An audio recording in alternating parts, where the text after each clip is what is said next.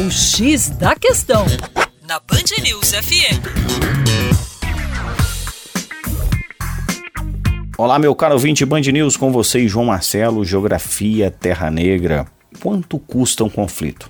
Os resultados imediatos de um conflito armado, além da trágica perda de vidas e da violação de direitos humanos, é o grande número de feridos, de incapacitados e de traumatizados pela guerra, muitos deles civis. Além disso, muitas pessoas são mortas ou feridas anos depois do término do conflito pela explosão de minas terrestres e de munições não detonadas em combate. Além da perda imediata de rendimentos, as guerras causam a desorganização da infraestrutura do país atingido e a destruição de parte de seus recursos naturais. O colapso dos sistemas de produção e distribuição de alimentos e a desintegração dos serviços de saúde e educação também contribuem para agravar o desenvolvimento dos conflitos e os seus impactos. Vejamos alguns dados do relatório de desenvolvimento humano sobre países que sofreram conflitos durante os últimos anos. Sete deles estão entre os dez países com menor classificação em termos de PIB per capita. Cinco estão no grupo dos países com a esperança de vida mais baixa. Nove deles estão entre os dez países com os índices mais altos de mortalidade infantil.